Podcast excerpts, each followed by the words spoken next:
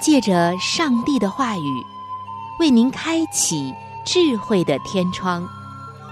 每期话题的分享，让您感受心灵的阳光，探讨生活的每个层面，体贴心灵的每次触动，为您疲惫的心找一个可以安歇的家园。各位亲爱的听众朋友。这里是由希望之声福音广播电台为您带来的福音节目《触动的心灵》，我是您的朋友春雨，非常高兴我们能够相会在这里，一同来分享上帝的爱。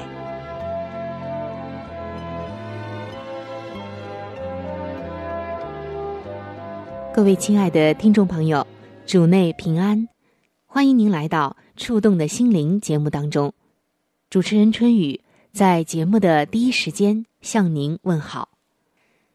听众朋友，我们众所周知的就是，圣经是基督教的经典，同时也是世界文学宝库当中一颗璀璨的明珠。近代的西方文坛，许多的艺术巨匠、文艺大师。没有不深受圣经的影响的，并且从圣经中吸收了创作的素材还有灵感。这其中就包括了著名的戏剧大师莎士比亚。说到莎士比亚，有人说他的作品中有说不尽的仁慈和宽恕，而莎士比亚的戏剧创作和圣经有着密切的联系。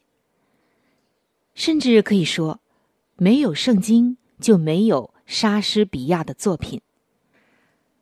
可以说，圣经就是莎士比亚他作品中仁慈和宽恕精神的源头，更是他人物形象的发源地所在。莎士比亚的戏剧既具有当时先进文学所共有的那种反对封建桎梏、争取个性解放。和社会进步的强烈的时代精神，同时也贯穿着作家特有的仁慈、宽恕和博爱的精神。基督教是爱的宗教，圣经自始至终都鲜明的贯穿着仁爱、宽恕和博爱的精神。而作为一个虔诚的基督徒，莎士比亚在他的作品中没有办法。不散发出圣经的精神以及圣经原物的人形来。比如说《威尼斯商人》，它是一部集中体现仁慈、宽恕和博爱精神的喜剧杰作。全剧以爱情和友谊为主题，贯穿着对于真诚爱心的颂赞。里面所描写的一个主人公安东尼奥。是一个心肠最仁慈的人。他热心为善，多情而且讲义气。剧中的安东尼奥是以基督徒的身份出现的。他按照圣经的教导办事情，借钱给别人，只为解决别人的困难，并不是为了谋取利益。他本着一个基督徒的原则，为朋友。担当债务，在法庭上，他坚持正义，甘愿照约受罚，而且面对苦难，他也能够默默的承受。很明显，莎士比亚在这里更多的以理想的基督徒为模型，塑造了安东尼奥这一个艺术形象。同样。在被海涅赞誉为希腊精神的后开之花、文艺复兴的代表的鲍西亚身上，也体现出一种无私的仁爱精神。他和安东尼奥一样，也具有理想基督徒的品质。从鲍西亚要求夏洛克祈祷上帝的慈悲，按照祈祷的指点，做一些慈悲的事等等，不难看出。对于他来说，善行出自于仁慈，而仁慈源于祈祷。当他从威尼斯返回贝尔蒙特，看到自己窗口的灯光时，不禁又不住的感叹道：“那灯光是从我家里发出来的。一支小小的蜡烛，它的光照耀的多么远！一件善事，也正像这支蜡烛一样，在这罪恶的世界上发出了广大的光辉。”听众朋友，这段话是全剧的点睛之笔，它集中体现了作家所要歌颂的仁爱和无私奉献的精神。而这一段话，恰恰在圣经马太福音的第五章十四到十六节有相对应的经文。这里的圣经经文就这样写道：“你们是世上的光。”城造在山上，是不能隐藏的。人点灯，不放在斗底下，是放在台上，就照亮一家人。你们的光也应当这样照在人前，叫他们看见你们的好行为。我们不难看到，莎士比亚的创作灵感以及感动，正是来源于圣经。而这段经文。和刚刚他在他的剧作中所写的那段话，可以说是有异曲同工的地方。莎士比亚只是用另外的一种描述方法来诠释了这段圣经的经文。还有，我们看到他的作品中也掺杂着圣经的典故。莎士比亚很善于运用圣经的典故。几乎他的每一部戏剧的故事情节，都交织着对圣经典故的运用。在《麦克白》第五幕第五场，麦克白有一段很著名的独白。这段独白是这样说的：“唉，他反正是要死的，迟早总会有听到这个消息的一天。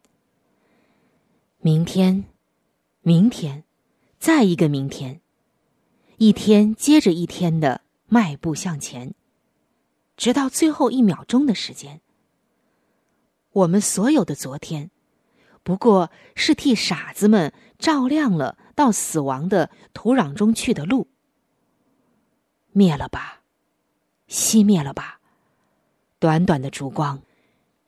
人生不过是一个行走的影子。一个在舞台上指手画脚的拙劣的演员而已。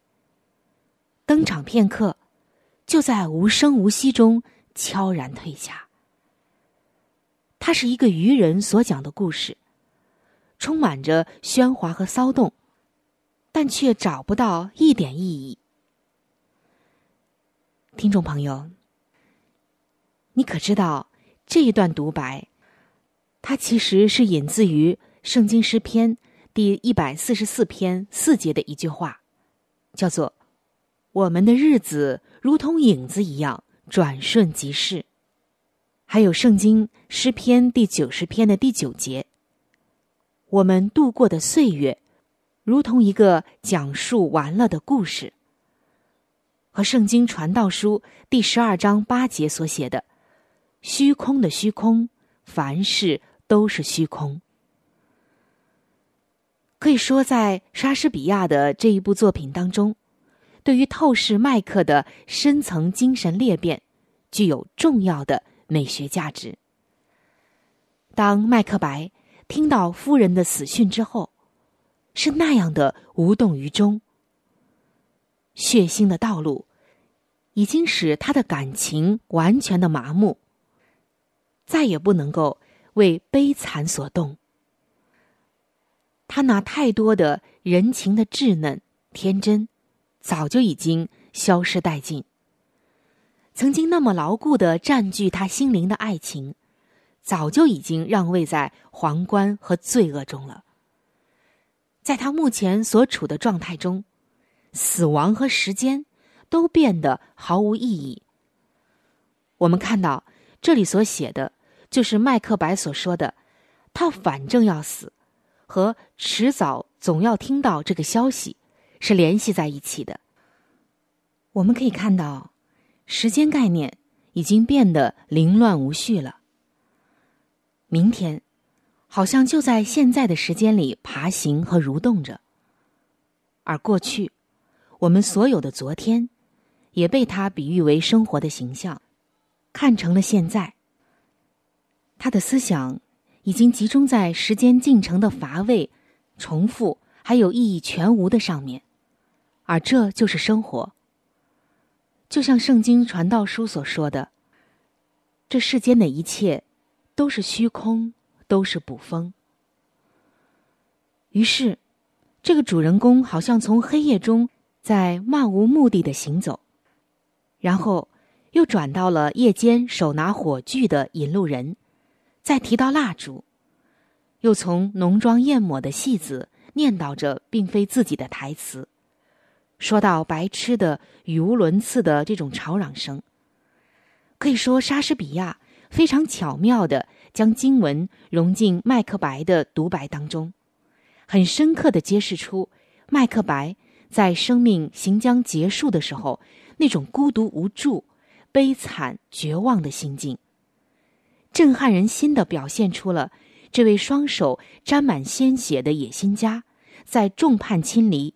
穷途末路中的悔悟，以及痛感悔悟已晚、无可奈何的时候，人生信念的彻底崩溃和精神意志的全面毁灭。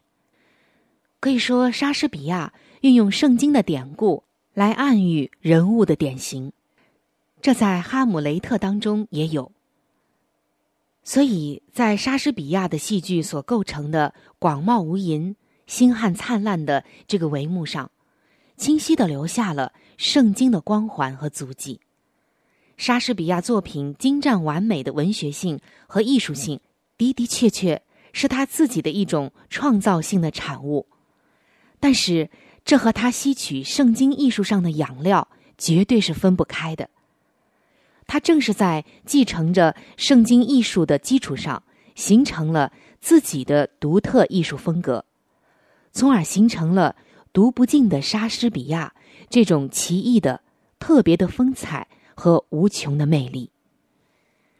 亲爱的听众朋友，今天我们分享了莎士比亚说不尽的仁慈和宽恕，源于圣经的灵感。我们在说什么呢？仅仅是说莎士比亚对于圣经和上帝的虔诚吗？不仅仅是这些，它使我们看到。文学作品，只有从圣经当中提炼的灵感，还有艺术来源，才能够使它更加的富有魅力，更加的长久不衰。我们也看到，那么多著名的戏剧大师，他们是虔诚的基督徒，就可以知道，上帝他不仅仅是真实存在的，他更是一切真正有价值的。艺术的来源，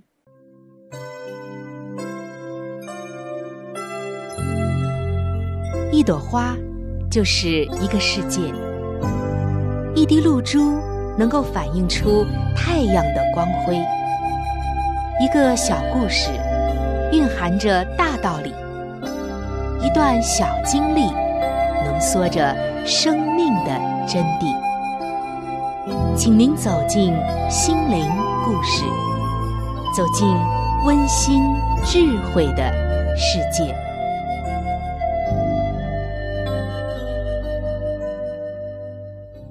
各位亲爱的听众朋友，欢迎走进今天心灵故事的时间当中，我是您的朋友春雨。今天的心灵故事所讲述的和感谢有关系，听众朋友。说到感谢，您会感谢什么呢？感谢父母的养育，感谢你得到的友情，感谢上司的提拔，感谢业绩再一次的打破了你的记录，还是感谢你找到一个好的配偶，有一个顺服的孩子呢？我们的感谢往往都在福分里面。但是在今天，春雨要和你分享的这个心灵故事的名字却叫做“感谢贫穷”。这个文章的作者说，在这个世界上，人的出生背景是不平等的，但他生命里可以拥有梦想和使用自由意志的权利是一致的。所以，不是出生决定一个人的一生，而是他自己在处境中持守的信念和努力向上的行动，决定着他的未来。在埃塞俄比亚的阿鲁西高原上，有一个村庄。每一天，人们都会看到一个小男孩，看到他光着脚跑步上学的身影。他的名字叫海尔。由于他的家境非常的贫寒，买不起车票，所以不能够乘车上学。为了不迟到，他每天。腋窝下夹着书本，从家里出来就一路跑到十公里以外的学校为止。由于常年奔跑，他练就了长跑的过人本领。不仅仅是在耐力上，在速度方面也是惊人的飞毛腿。十八岁那年，他进入到国家田径队参加训练。他跑步的这个姿态。是特别的，跟别人不一样。那就是一只手臂夹着书奔跑的姿态。就是在国际赛场上，他也从来没有改正过来。然而，就是这样一个因贫穷用自己的脚跑步上学的少年，竟然成了埃塞俄比亚的民族英雄。成为了世界奥林匹克田径运动史上打破纪录和获得金牌最多的运动员之一。他也是在运动场上为自己的国家升起国旗和奏响国歌最多的运动员。他为自己的国家赢得了巨大的荣誉。一九八八年被国际田联评为世界最佳男运动员。二零零一年，被国际奥委会授予了奥林匹克勋章。功成名就的海尔在接受记者采访的时候说：“我感谢贫穷。”是的，正是贫穷造就了今天的海尔。如果当初他不贫穷，每天都可以买票乘车上学的话，恐怕。他和长跑运动，和这项运动带来的荣誉就毫不相干，没有缘分了。各位亲爱的听众朋友，在圣经中其实有一段非常非常相似的经文，记载在以赛亚书的三十章二十到二十一节。这里写道：“主虽然以艰难给你当饼，以困苦给你当水。”你的教师却不隐藏，你眼必看见你的教师。你或向左，或向右，你必听见后面有声音说：“这是正路，要行在其间。”所以，我们也应当感谢上帝曾经给我们的苦难的岁月，它是我们领受福音的土壤。是我们生命经历真理和感受爱的宝贵的资源。也正是经历了苦难，你才开始绽放，你才更加的成熟。就像人说的，“风雨之后必见彩虹”一样，经过了苦难的洗礼，才造就了今天的你。让我们感谢一切曾经的缺乏，曾经的艰难。感谢上帝如何使我们走出这些，成为今天的自己。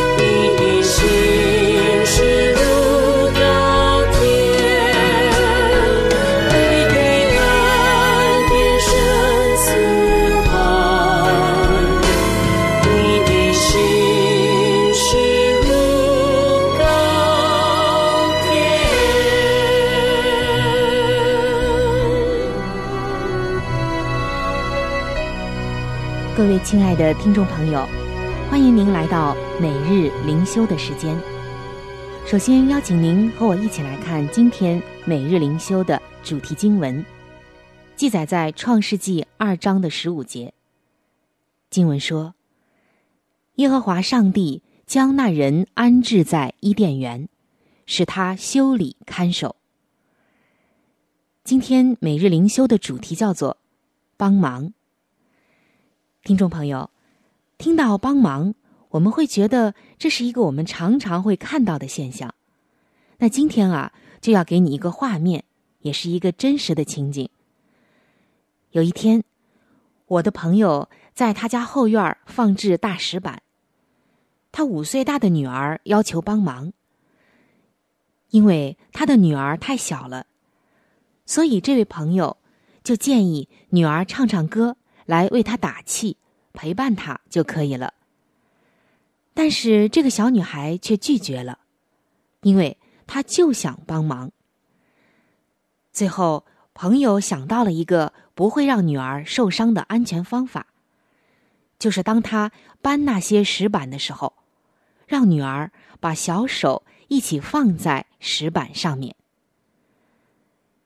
要是没有了女儿，我的朋友。可能会更快的放置好那些大石板。然而，就在那天快要结束的时候，我的朋友不但有了新的一条石铺的小路，而且还让女儿感到了无比的自豪。那天晚上，这个小女孩在晚餐的时候就得意的告诉大家说：“我和爸爸。”建好了一条石铺的小路哦，亲爱的听众朋友。其实从一开始，上帝就赋予人类重任来推动他的工作。在上帝装备亚当来耕耘土地、监管动物之后，他就把管理伊甸园的工作交给了亚当。这在创世纪的二章十五到二十节。有很清楚的说明，而这样的模式继续的延伸。当上帝要居住在人们中间，我们并没有看见上帝的帐幕或者圣殿从天而降，反而上帝透过上千位艺术家和工匠来为他建造帐幕。这在出埃及记的三十五章到三十八章。还有《列王记》上的六章有详细的记载。后来，当耶稣宣扬上帝国度将在地上掌权的时候，他也邀请人来帮忙。他告诉门徒说：“你们当求庄稼的主，打发工人出去收他的庄稼。”就如同一位父亲乐意让孩子参与。今天，上帝也欢迎我们成为他国度的伙伴。让我们一起来感恩上帝给我们这份帮忙的特权。上帝会使用谦卑的仆人来完成他伟大的计划。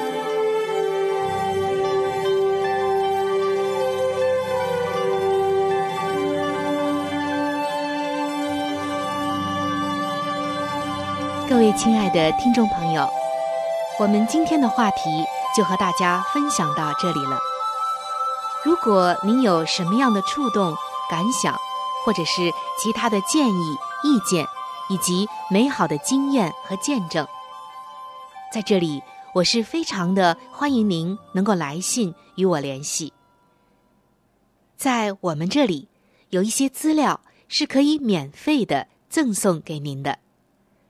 除此之外，还有免费的圣经函授课程、要道入门，以及与健康有关的资料。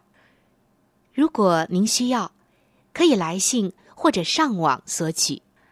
来信请寄：香港九龙中央邮政局信箱七一零三零号。您写“春雨收”就可以了。春是春天的春，雨是。雨水的雨。如果您是用电子邮件，请记我的电子邮箱。我的电子邮箱是 c h u n y u，就是春雨的汉语拼音。接下来是小老鼠 v o h c 点 c n。非常的欢迎您能够来信或者是发电邮和我联系，可以说一说你听过节目之后的一些感受，或者是索取您所需要的资料。亲爱的听众朋友，本期触动的心灵节目到这里就要和您说再见了，非常的感谢您的收听，下期节目我们再会，愿上帝赐福您和。您的全家。